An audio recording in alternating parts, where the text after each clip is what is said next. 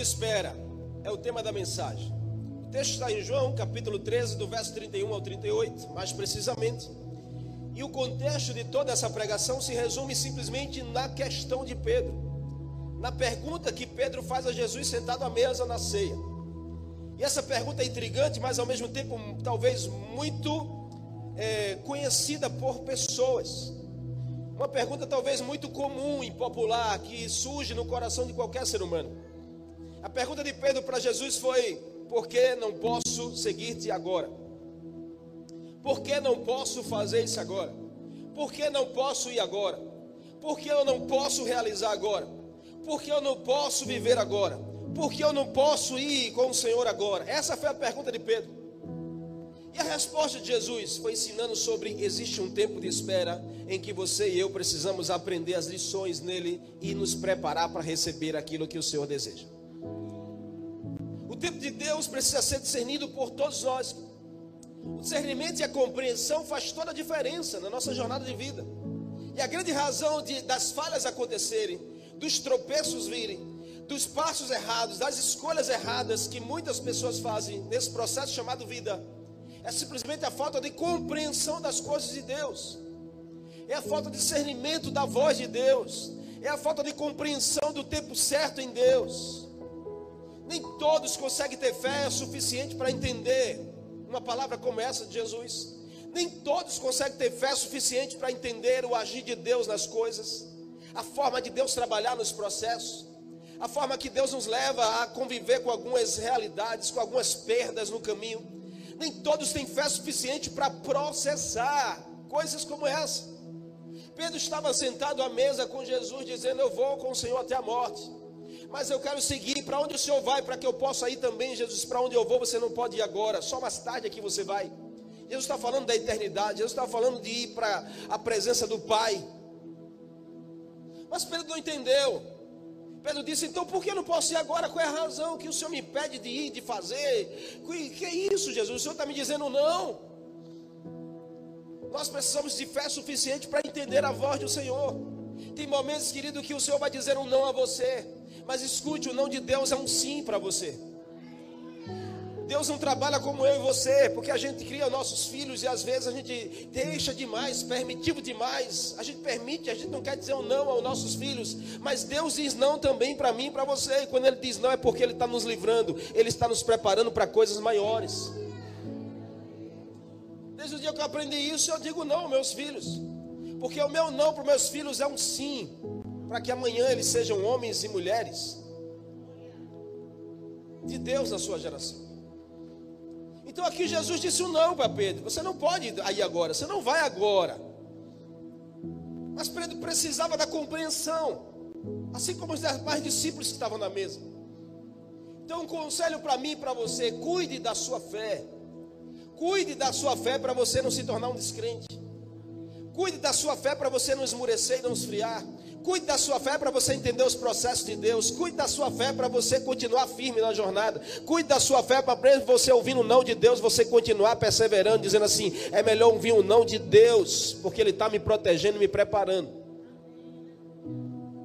Aqui Jesus estava tratando sobre o tempo de espera. Jesus queria ensinar aqui aos discípulos que aprendesse que no tempo de Deus é sempre melhor. Sabe, às vezes a gente cria planos, a gente tem pro, pro, projetos, a gente quer alcançar, a gente quer realizar, a gente quer fazer, mas tem momentos que Deus diz: não é a hora, espere mais um pouco. Mas a gente quer do nosso jeito. Mas escute, do seu jeito pode ser bom, mas o jeito de Deus é muito melhor. Do seu jeito pode ser até mais rápido, mas o jeito de Deus você vai mais longe. Entenda isso, descanse teu coração e saiba, porque sempre o jeito de Deus será melhor do que o seu. Assim como Deus disse, usando o profeta, os meus sonhos, os meus planos para você são muito maiores do que os seus. Por Jesus não ser bem discernido e interpretado, os discípulos estavam errando, sem compreender. Então nós precisamos aprender a cuidar do nosso coração quanto a pré-julgamentos, porque ouvir um não de Deus ouvir não de alguém de Deus na sua direção, Se a gente não tem um discernimento e uma compreensão, a gente vai fazer pré-julgamentos, a gente erra tanto, a gente vacila tanto. A gente julga tantas coisas erradas porque a gente olha com nossos olhos, a gente mede com o nosso julgamento, com o nosso coração às vezes, a gente mede com as nossas emoções, a gente diz: Eu não entendo porque Fulano me disse não, eu não entendo porque Deus não abre essa porta, eu não entendo porque o meu casamento não muda, eu não entendo porque o emprego não chega, eu não entendo porque a bênção não chega, e Deus dizendo: Espera o meu tempo, porque quando chegar será muito maior daquilo que você esperava. Mas a gente faz pré-julgamentos, a gente erra, vacila, a gente acaba, sabe o que? Que ele está abortando aquilo que Deus projetou. A gente coloca, às vezes, as coisas tudo a perder. Porque a gente julga demais. E se a gente só julgasse e guardasse para a gente, mas o problema é que a gente julga e começa a dizer para outras pessoas. Sabe, Jesus estava ensinando aqui tão, uma lição tão linda aqui sentado à mesa. Jesus está dizendo: vocês têm que deixar de não compreender as coisas. As coisas que você escutam, processem, avaliem bem, façam um discernimento espiritual, use uma perspectiva diferente. Jesus, em momentos antes, tinha dado o discurso para ativar o discernimento espiritual dos discípulos. Do verso 16 ao 20, Jesus dá uma mensagem para dizer aos discípulos: Olha, em verdade, em verdade eu vos digo. Jesus dá uma mensagem de ativação de um discernimento espiritual. Ele começa a falar para os discípulos coisas profundas. Então Simão Pedro fez um sinal para João, perguntando, dizendo a ele: pergunta a ele quem vai ser. E este discípulo, inclinando-se para Jesus, perguntou-lhe: Senhor, quem é que vai te trair? E Jesus respondeu para ele: Diga assim: Jesus respondeu apenas para João. E Jesus diz a João: a João, olha, aquele eu vou molhar o pão e vou dar a ele. E aí a Bíblia diz que Jesus, e, e o texto diz assim: Jesus diz: e logo que comeu um pedaço de pão, Satanás entrou em Judas e Jesus disse assim: O que tem que fazer, faça logo depressa. Verso 28 diz: Mas nenhum dos que estavam à mesa percebeu com que propósito Jesus tinha dado o pão a Judas. Ninguém entendeu, ninguém sabia. Jesus estava cuidando e tratando, mas ninguém sabia. Sabe que isso nos ensina? Que a gente precisa ter cuidado com os pré-julgamentos. É preciso ter cuidado, sabe, com aquilo que a gente acha que será, que é. Não tem cuidado. Não tem cuidado nenhum. Sabe, os discípulos sem saber o que era, e Jesus diz assim: ó, o que tem que fazer, faz logo. Por quê? Eles disseram aqui, ó, alguns pensaram que por Judas cuidar da bolsa do dinheiro, Jesus estava dizendo: compra o que nos é necessário para a festa. E eu quero dizer que conte comigo para o que precisar. Molhava o pão no cálice e comia. Mas Jesus não era um anfitrião? Sim, mas ele se colocou no lugar de convidado. Jesus vai lá, molha o pão no cálice e entrega para Judas. O que, que Jesus estava dizendo? Você vai me trair, mas eu continuo sendo seu amigo. Você vai me trair, mas eu continuo tendo aliança. Em outra também, Jesus estava dizendo a Judas: é possível você mudar, e se você mudar e se arrepender, as coisas serão diferentes. Porque todas as vezes que você molha o pão em um líquido, o pão muda. É um sinal de possível mudança. Jesus estava dizendo que pela aliança era necessário mudança. Pela aliança é necessário uma mudança. Se você tem aliança com o Senhor, é necessário você estar aberto a uma mudança, pelo bem da aliança com o Senhor. Se você tem aliança com a igreja, é necessário você estar aberto a uma mudança pelo bem da tua aliança. Jesus estava dizendo: Você vai me trair, Judas, mas a aliança é mais forte. Tome, eu continuo sendo seu amigo, eu continuo tendo aliança com você.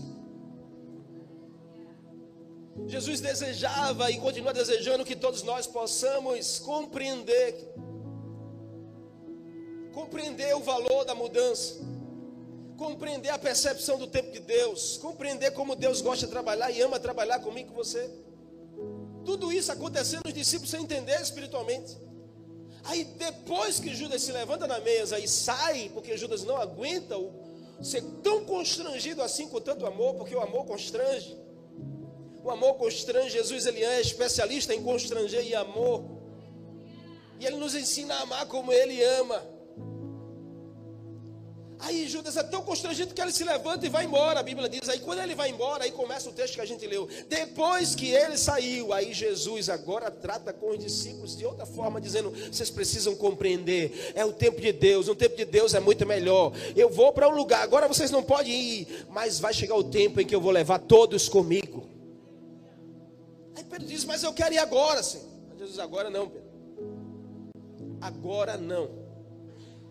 Jesus estava ensinando sobre discernimento espiritual, sobre compreender as coisas. Aí Jesus, agora vai acontecer. Chegou o tempo de Deus. Jesus começa a falar sobre Kairos e não Cronos. Eu sei que você sabe, mas vale a pena reforçar que quando a palavra grega que fala sobre tempo, existe duas palavras. Uma é cronos, que dá origem à palavra cronômetro, que é exatamente o nosso relógio, o nosso tempo. Nós temos 24 horas. E a gente se, base, se baseia na nossa, na, na nossa vida nessa terra, é baseada nesse tempo, no Cronos. Mas existe também outra palavra chamada Kairos. Kairos significa o tempo, não o tempo do nosso relógio, mas o tempo de Deus para a nossa vida. E sabe o, o, conflito que muitas vezes a gente cria porque a gente mistura as coisas. E a gente quer trabalhar com Deus com o nosso tempo, mas com o tempo de Deus é diferente. A Bíblia diz que para Deus um dia é como mil anos. O tempo de Deus é diferente. Diga assim: o relógio de Deus na minha vida bate diferente do meu relógio. As promessas de Deus para a minha vida chegam diferente do que aquilo que eu espero e penso. O tempo de Deus é diferente. Deus não trabalha com cronos, Deus trabalha com kairóis. O Cronos é o que, pastor? É o nosso relógio, que está marcando aqui. O que está marcando aqui é o Cronos. Mas e o Kairos? É o que Deus já planejou lá. É diferente. O que está marcando aqui é o Cronos. Mas como Deus trabalha? É aquilo que Ele já planejou lá na eternidade. Nunca será igual o meu e seu. Nunca será igual. Então nem sempre as coisas vão ser do jeito que nós queremos. Nem sempre as coisas vão acontecer como nós desejamos texto aqui em questão está a pergunta de Pedro: por que não agora? Seja sincero e verdadeiro, quantas vezes a gente já não fez essa pergunta? Seja sincero e verdadeiro, quantas vezes você não já joelhado lá no seu quarto, talvez chorando, ou sabe, diante de um conflito, diante de uma perda irreparável na sua vida, quantas vezes você não já perguntou a Deus por quê? Por que não agora? Por que não o Senhor fez isso? Por que não não chega esse milagre? Por que na minha vida é sempre assim? Por que não? Por que não? Quantas vezes a gente já fez essa pergunta? E representa isso uma inquietude na alma do ser humano. Uma geração inquieta com as coisas. E uma geração imediatista para as conquistas. Essa é a geração que nós vivemos. Inquieta para as coisas e imediatista para as conquistas. A gente não entende o processo de Deus e a gente quer que as coisas aconteçam rápido. Mas Deus é um Deus em processo. Deus é um Deus que ama processar. Deus é um Deus que ama apertar. Deus é um Deus que ama preparar. Deus é um Deus que ama fortalecer. Deus é um Deus que ama, sabe, te empoderar. Para que Ele libere sobre você aquilo que Ele já planejou. Existe uma geração que só quer as coisas funcionando como elas querem, como acham. Pedro estava representando essa geração Jesus, e Jesus dizendo: Não caia nessa. Não, Pedro, não é agora. Espera um pouco. Por quê? Porque Pedro não estava pronto para viver o que Jesus viveria. Pedro não estava pronto para suportar o que Jesus iria suportar. Pedro não estava pronto para viver o que Jesus viveria. Faltava o quê? Faltava maturidade para Pedro. Sabe, Deus tem coisas grandes para liberar para você. Deus tem sonhos, Deus tem propósito, Deus tem coisas para realizar na sua vida. Mas talvez não chegou ainda porque você não está pronto. Talvez não aconteceu ainda porque não, não está pronto. Não é o tempo de Deus. Não é sobre o Cronos, é sobre o Kairos de Deus sobre a sua vida. E quais as lições que a gente pode aprender aqui, pastor, sobre o tempo de espera? Eu quero discorrer com você para que você entenda como a gente consegue discernir se o tempo é de Deus ou se o tempo é meu. E cuidado para você não estar atropelando as coisas, dizendo que o tempo é de Deus, não, o tempo é, meu, o tempo é seu. Ah, essa benção foi Deus que mandou. Não, essa benção foi você que atraiu.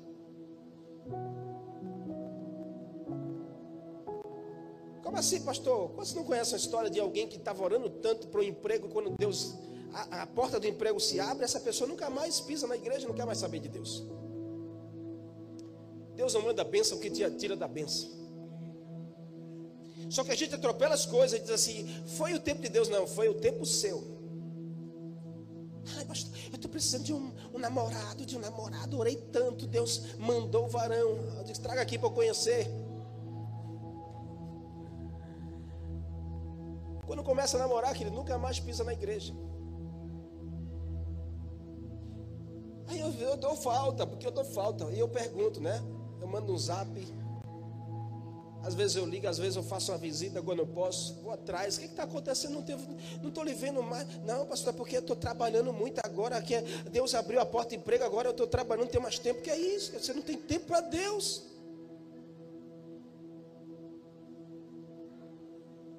Benção é essa que te tira da benção? Como discernir então? No texto discorrido, capítulo 14, Jesus está sentado à mesa com os discípulos e ele diz uma palavra, diz assim: Ei, escute, depois que Jesus fala tudo para Pedro, aí ele olha para os discípulos agora, diz assim: Eu quero dizer uma coisa a vocês, não se turbe o vosso coração. Crê em Deus e crê em mim. Que Jesus estava dizendo? A primeira lição para a gente entender: quando é tempo de Deus, é que gera paz e não confusão. Quando a coisa de Deus para você, vai vir a paz de Deus junto com ela. Quando a bênção de Deus, vai vir a paz de Deus junto com ela. Quando é o propósito de Deus, vai vir a paz que vai inundar o teu interior junto com ela. Mas é confusão, não é de Deus para você. Ai, pastor, depois que chegou na minha vida é só confusão. Não é de Deus. Jesus disse: Não se turbe vosso coração. Essa palavra não se turbe é não se agite, não se perturbe, não desassossegue. Porque o que é de Deus não traz desassossego, não traz perturbação, não traz agitação, traz paz ao coração. A confusão vem quando nós olhamos para o tempo Cronos e desprezamos o Kairos. Quando a gente se move de acordo com o nosso relógio. Quando a gente quer projetar nossa vida de acordo com o nosso tempo, aí a confusão começa. E quando é confusão, querido? Sabe, Deus não é envolvido com confusão. Diga assim: Deus não se envolve com confusão. Deus é um Deus de paz. Deus é um Deus de vitória. Deus é um Deus de alegria. Deus é um Deus de conquista. Deus não é Deus de confusão.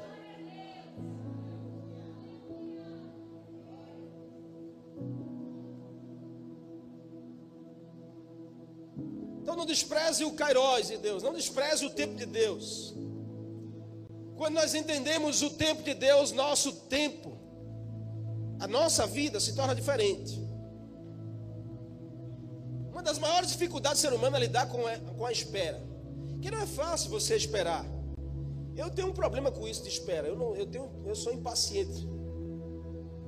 Marcou comigo tal hora, eu fico logo, se, se atrasou, fico Chegou para pagar, fazer um pagamento, a fila está gigante. Eu não tenho, eu, eu, não consigo, eu tenho um negócio comigo nesse negócio de espera.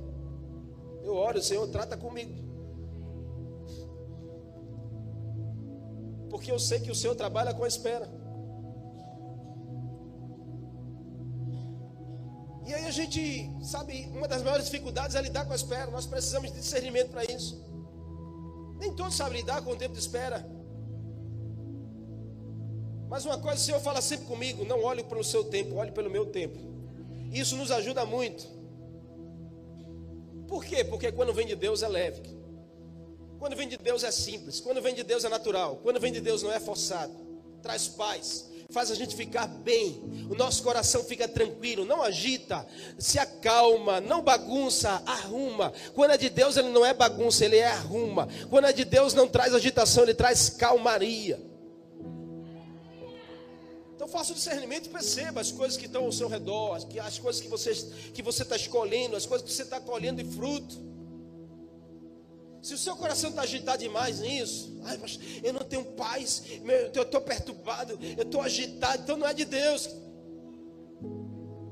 Não é de Deus, é simples. Como você pode discernir? Jesus disse aos discípulos: Quer discernir o tempo de Deus? Não se turbe o vosso coração, creia apenas. Se o coração está agitado, desassossegado, está perturbado, sabe o que, é que vai acontecer? O resto da sua vida vai ser assim. Porque pensa um coração perturbado, pensa um coração agitado, todas as demais coisas vão se tornar perturbação na sua vida. Se você se perturba por algo na sua vida, pode analisar, porque você vai atraindo só perturbação, só confusão, e uma coisa vai chamando outra. Conheço gente que perturbou a área financeira da sua vida, só por isso. O casamento começou a perturbar, o relacionamento começou a perturbar, a vida com a igreja começou a perturbar, e daqui a pouco essa pessoa estava toda arruinada, toda perturbada. Porque uma coisa vai atraindo outra. Sabe, Paulo, quando escreve a igreja, ele ensina sobre discernimento, discernir o tempo de Deus. E aí, Filipenses 4, do verso 11 ao 13, um texto lindo.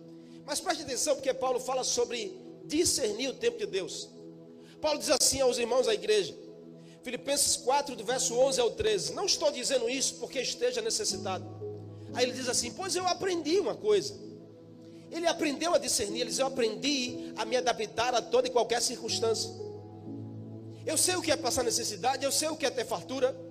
Aprendi o segredo de viver contente em toda e qualquer situação, seja bem alimentado, seja com fome, tenho muito, tendo muito ou passando necessidade. Aí ele termina dizendo assim: Eu tudo posso naquele que me. O que, que Paulo está dizendo?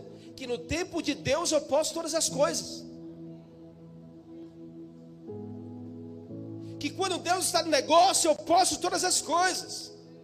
Quando Deus está na sua casa, você pode todas as coisas. Quando Deus está no teu casamento, vocês podem todas as coisas. Quando Deus está na tua empresa, tua empresa pode todas as coisas. Quando Deus está nos seus relacionamentos, vocês podem todas as coisas. Quando é no tempo de Deus, todas as coisas se tornam possíveis.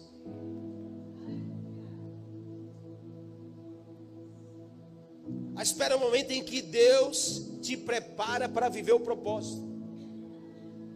Qual o desejo de Pedro aqui? Ir com Jesus. Era legítimo, sim. Mas Jesus tinha outra forma de trabalhar. Qual era o desejo de Pedro? E agora? Era legítimo, sim. Mas Jesus tinha um outro tempo para trabalhar com a vida de Pedro.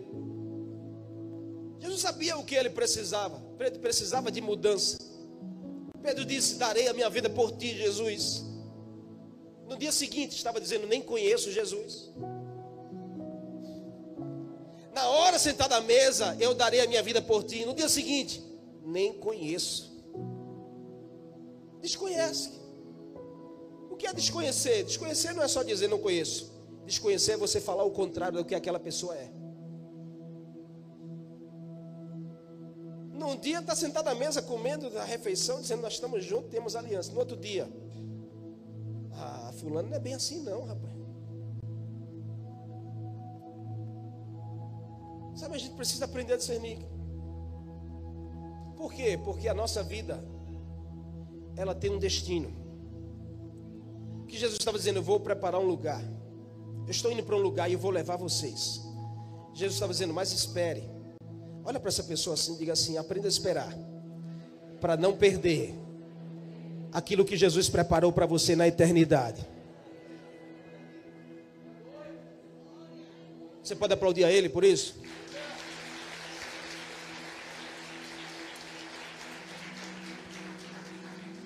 Tempo de espera? É a jornada chamada vida. A nossa vida aqui na terra é um tempo de espera. Eu não sei o que você está esperando.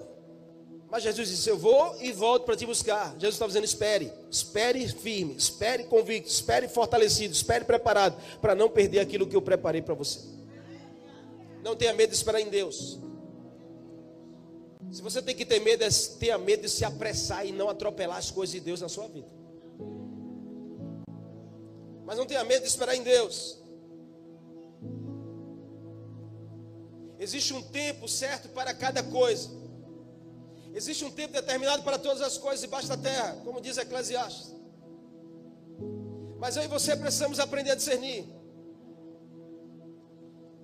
Deus está preparando você para viver algo extraordinário. Você pode dar um amém por isso? Deus está preparando você para viver algo extraordinário. Deus está preparando a sua casa para viver coisas incríveis. Não se compare. E nem compare o seu tempo com o tempo de Deus. A sua história é a sua história. Não é a história dessa pessoa que está ao seu lado, é a sua história. Não é a história dessa que está lhe falando, é a sua história com Deus. Então, deixa eu te dar um conselho. Diz assim essa pessoa porque você ama ela. Diz só para aquelas que você olha para olha nos olhos de alguém que você ama agora aí pertinho de você.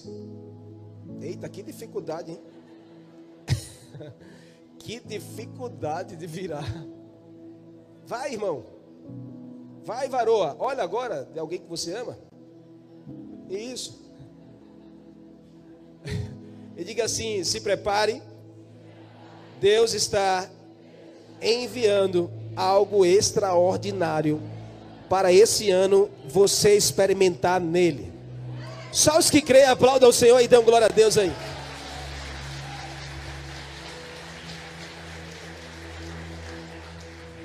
Mas quando vai ser, pastor? Quando é? é amanhã, depois de amanhã, daqui um mês? Aí é no tempo de Deus. É esse ano. Eita, olha aí, glória a Deus por isso. Olha aí, que beijo. É só o começo. Não me posso. A mulher tá cheia. É igual a criança, querido, que nasce. Sabe, o natural da criança nascer são nove meses. Amém?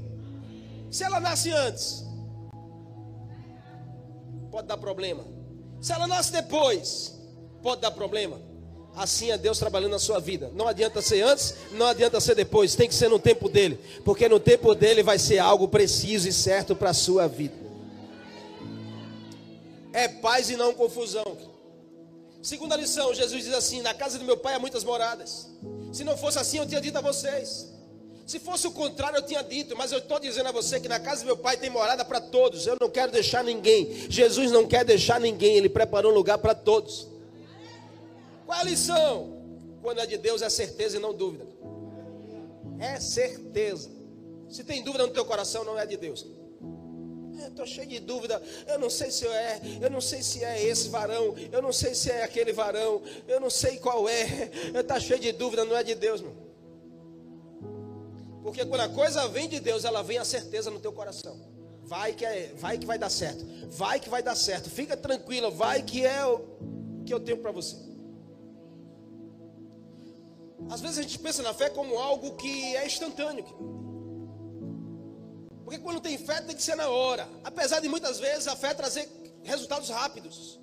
Cura rápida. Libertação rápida. Mas nem sempre é assim. Quem nunca precisou esperar por uma palavra que Deus deu e teve que esperar? Minha casa viveu isso. Durante quatro anos a gente esperava ter filhos. Foram quatro anos de espera. Mas eu dizia, e a gente não tem fé? Algumas vezes a gente ficava no conflito. Será que a nossa fé é suficiente? Eu acho que a nossa fé está fraquinha. Não, é que às vezes Deus fala e Ele trabalha com a gente no processo. Hoje a gente entende. Por que não veio antes? Porque a gente estava preparado. Deus precisou preparar para poder dar a benção. E quando Ele deu a benção, veio triplicada assim será sobre a sua vida. Se prepare, porque a bênção de Deus vai ser triplicada sobre você. A mesma unção libera sobre você. Receba aí em nome de Jesus. Três filhos no mínimo sobre a sua casa. Oxe, está negando a bênção, irmão?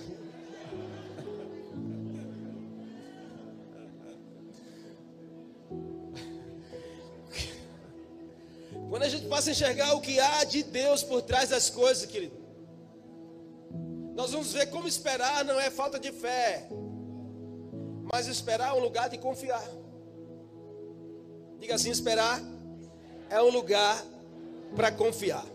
Salmista diz no Salmo 40: Esperei com paciência no Senhor, e ele se inclinou para mim e ouviu a minha oração, ouviu o meu clamor.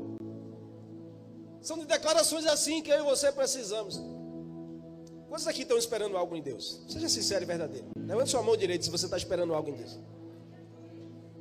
Eu não sei qual o tempo da sua espera se é uma semana, se já faz dois meses, já faz dois anos, já faz cinco anos, dez anos. Eu não sei qual é o tempo da sua espera, mas tenha certeza que esperar é um lugar de confiar. A sua declaração tem que ser essa: eu espero com paciência em Deus, porque eu sei que o melhor dele está por vir na minha direção. Acredite nisso. Deus tem promessa para cada um de nós. Mas a forma pela qual nós herdamos as promessas envolve não apenas a fé, mas principalmente a certeza. Porque fé é certeza. Mas existe, existe aqueles que declaram fé, mas não têm certeza. O que você precisa? Declarar e ter a certeza. Deus é um Deus fiel. A Bíblia diz que Deus não é homem para que minta, nem se arrependa daquilo que ele prometeu. E aquilo que ele prometeu, ele é fiel para cumprir. Quando? No tempo dele. Mas está demorando. É no tempo de Deus, não no seu.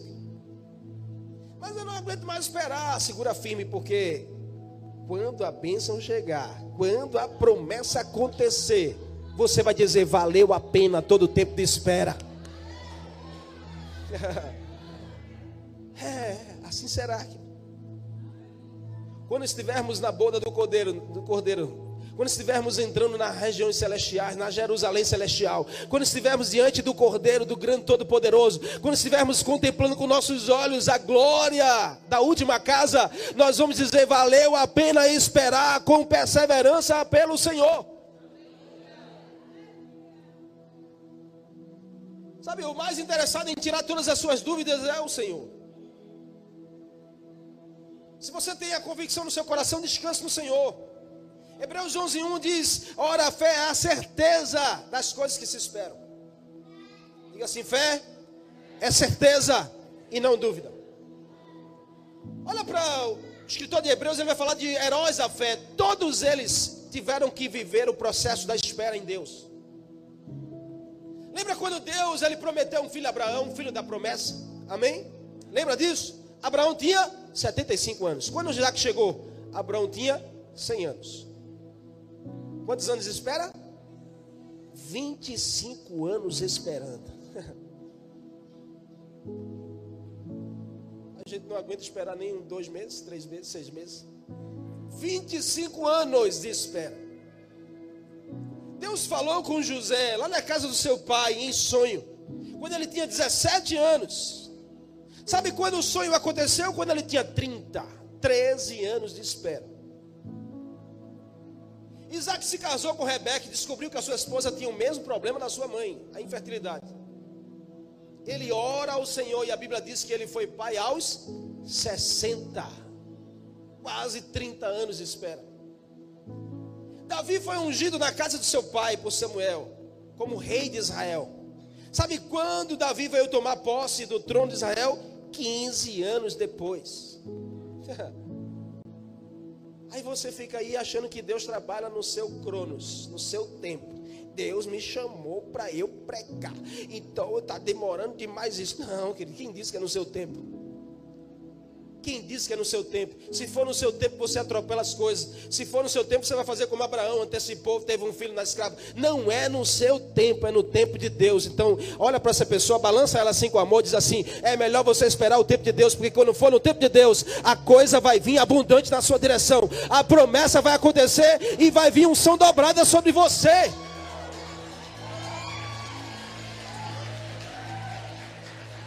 Sim, é isso. Não se planta semente hoje e quer colher o fruto amanhã, querido. Não se planta hoje para colher amanhã. Existe um tempo de espera chamado processo. E nesse tempo o que não pode faltar é a certeza de que vai acontecer. Deixe faltar tudo, mas não falte a certeza. Falta recurso, mas a certeza está lá. Ah. Que geração de fé, meu. Diz assim, eu tenho uma promessa de Deus. Quando foi que Deus prometeu? Ah, faz cinco anos. As pessoas vão olhar para você, menina, esquece disso. Não, eu tenho certeza que vai acontecer. A certeza ela trai o favor de Deus. A dúvida, ela bloqueia o favor de Deus na sua vida. Deus não consegue trabalhar onde tem dúvida. Deus não consegue realizar onde tem incredulidade. Então trabalhe com a certeza. A certeza gera paciência. Você quer ter paciência? Quantos aqui precisam mais de paciência para esperar? Então comece a ter a certeza de que vai acontecer. Quando você tiver a certeza que vai acontecer, vai vir a paciência para você esperar. Está lá em Tiago 5, leia lá, Tiago 5, 7 e 8, vai falar que é pela paciência que a certeza ela faz acontecer. Você crê nisso? Por último, pastor. Por último, não menos importante, Jesus diz: Eu sou o caminho, eu sou a verdade, eu sou a vida, ninguém chega ao Pai a não ser por mim. Quando é de Deus, é céu e não terra. Quando é de Deus, tem a ver com a eternidade, não com a terra. Quando é de Deus, tem a ver com as coisas do céu e não com as coisas desse mundo. Jesus estava falando com Pedro sobre um lugar no céu, morada. Pedro achando que era uma casa que Jesus ia fazer. Não, ele está falando, eu vou para a casa do Pai fazer uma morada para você. Pedro estava pensando que era algo da terra, Jesus falando algo do céu. Quando hoje, quantos de nós hoje não somos pegos assim? O Senhor falando algo do céu e a gente achando que é algo da terra. Quando o tempo é de Deus, que ele tem relação com o céu e não com a terra. Quando as coisas de Deus têm relação com a eternidade, não com a, o tempo temporário, não com o momento temporário. O que Jesus desejava que Pedro compreendesse era: no tempo certo você estará comigo novamente. Não era indiferença de Jesus, mas era a oportunidade. E a gente precisa discernir isso. Amém? A gente precisa discernir isso. Por quê? Porque às vezes o não do Senhor a gente olha como uma diferença. Às vezes a gente vai dizer, mas eita, Jesus é indiferente para a minha necessidade. Deus está indiferente para minhas orações, porque eu oro tanto e a coisa não acontece. Deus é indiferente para a minha promessa. Não, Jesus não trabalha com indiferença para você. Pode o homem ser indiferente com você, mas o Senhor jamais. Ele não trabalha com indiferença, ele trabalha com oportunidades. Mas o que, que nos faz enxergar oportunidades naquilo que o mundo enxerga como indiferença. A perspectiva do céu e não da terra. É a gente começar a colocar os nossos olhos na eternidade, não aqui, no momento presente, passageiro. É a gente começar a, a desejar, sabe, a eternidade. Mais do que a gente deseja é essa terra. Porque é o que são 100 anos essa terra, comparada a uma eternidade. Deixa eu dizer uma coisa a você, que se você não deseja Deus aqui, você não pode esperar passar a eternidade com Ele lá. Como? Se você não deseja um momento aqui o Senhor, aí você vai passar a eternidade do lado dele lá. Como? Como será isso?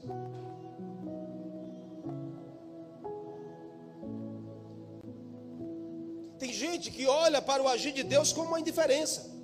Mas tem aqueles que são da fé, diga assim: tem aqueles que são da fé que olha para o processo de Deus como uma oportunidade oportunidade de mudança, de crescimento. Você está comigo? Me lembro muito bem no ano passado, a gente estava em São Paulo, com um grupo aqui da, da igreja. A gente viajou, vivemos lá dias incríveis. Na hora de voltar, a gente pega o carro para a BR. O voo estava marcado, eu não me lembro a hora, era 10? Me lembra aí? Meio-dia. Era mais ou menos meio-dia o voo, o avião ia sair. Aeroporto de Guarulhos. A gente saiu de onde estava cerca de duas horas antes. E a gente vem na estrada. Cinco carros, era? Um atrás do outro, na BR. Quando chega o um momento que você precisa entrar à direita. Porque tem lá as placas. Amém? Amém ou não? Sabe o que, que o Senhor ministro tem uma vez que o Senhor me mencionou assim: Você está vendo essas placas dizendo assim, é proibido virar para cá? Não vire para cá? Não ande assim? É Deus dizendo assim: Não é no seu tempo, não faça isso, não vire para cá, porque o não de Deus é uma proteção para mim e para você. Aí chegou a hora que tem que virar. Aí um carro entra, outro entra, outro entra, outro entra, mas o último, o último passa direto. Aí, meu irmão, a gente tinha cerca de uma hora para estar no embarque. Aí o que acontece? O que acontece é que a gente não vai só. A gente disse logo, vai ter que esperar. Aí passaram direto. Sabe onde era o, o retorno? Era negócio de 30 minutos depois. Primeiro retorno que tinha. Aí começa a bater o desespero. Dizendo assim, não vai dar tempo. Não vai dar tempo, e agora? E agora? Eu disse, deixa o carro que dirige Deixa os demais no aeroporto e vamos embora. E o tempo foi passando. E os outros carros, tudo parado esperando. A gente chega no aeroporto. A gente precisava estar no embarque, pelo menos 40 minutos antes do voo. E só faltava cerca de 20 minutos. Aí, meu amigo, quando a gente cruza a catraca do aeroporto, bate o pé, corre todo mundo, porque senão a gente vai perder. Aí bate aquele desespero, sai todo mundo correndo, todo mundo correndo dentro do aeroporto. Todo mundo. O que foi isso? foi isso? Roubaram quem? Roubaram quem? E eu disse a pastora, vai-te embora na frente, porque depois eu chego. Porque eu fiquei enganchado lá, meu casaco, eu esqueci, Priscila foi que socorreu, pegou o casaco. Aí saiu desesperado, que correndo dentro do aeroporto. Segura o avião, segura o avião. Avião, que a gente vai perder o avião. Quando a gente chega no lugar do embarque, era negócio de um minuto para fechar. Chegou todo mundo assim, ó, mulher. Me deu os documentos. Estou aqui, dona Maria. Outros já desfaleceram, chegou lá. Quando a gente entra todo no, no avião, a gente sossega, senta. E a gente diz, uau, quase que a gente perdia. Sabe, queridos, é assim. Preste atenção, porque o Senhor ministrou dizendo assim: Você já pensou que assim será na porta da entrada da eternidade? Porque já pensou se chegasse na porta e a mulher dissesse: Fechou, não dá mais tempo. Mas a gente chegou no último instante, dizendo assim: Nós conseguimos. E ninguém ficou, porque eu disse assim: ou entra todo mundo, ou não entra ninguém. Diz essa pessoa que está ao seu lado assim: não desista, continue firme, porque quando a porta fechar, você vai estar do lado de dentro, e nós vamos celebrar juntos e dizer: valeu a pena a espera no Senhor. Amém? Você pode aplaudir a Ele?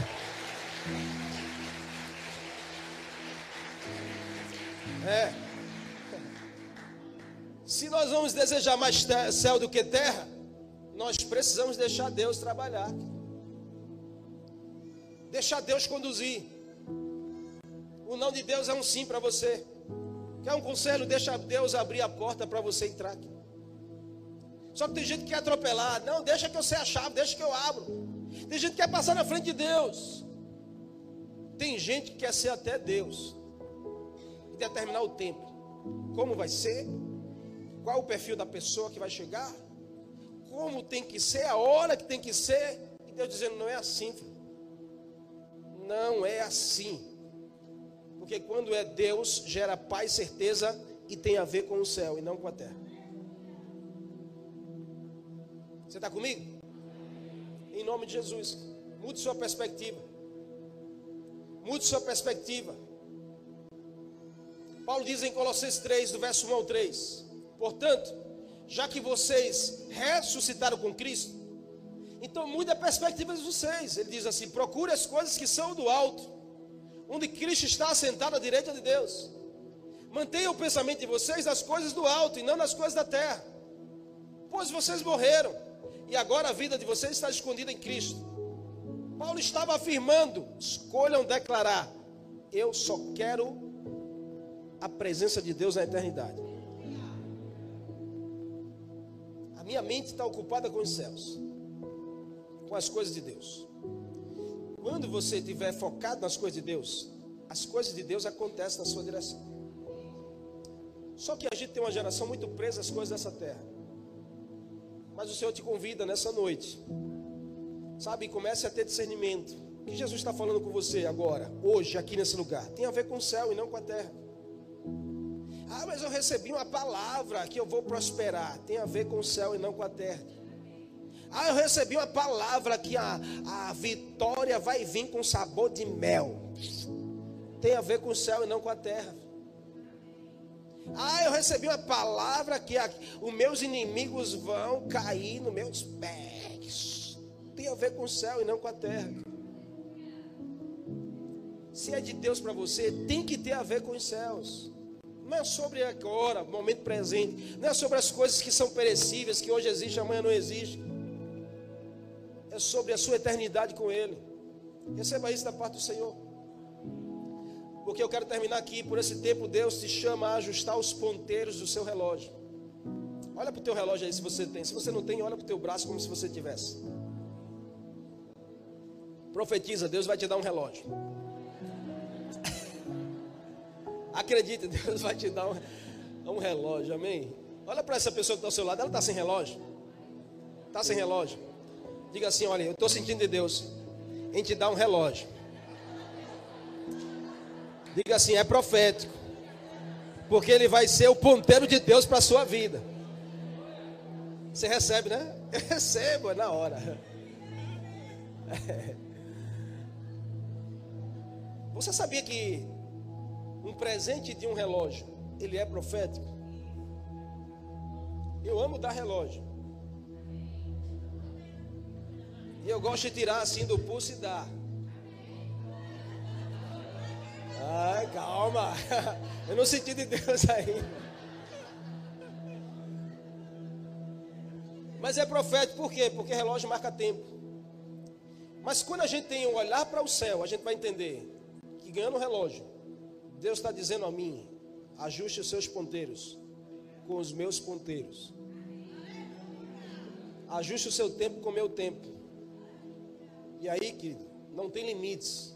Não terá limites para você quando o seu ponteiro estiver alinhado com o ponteiro de Deus. Escolha caminhar no tempo de Deus.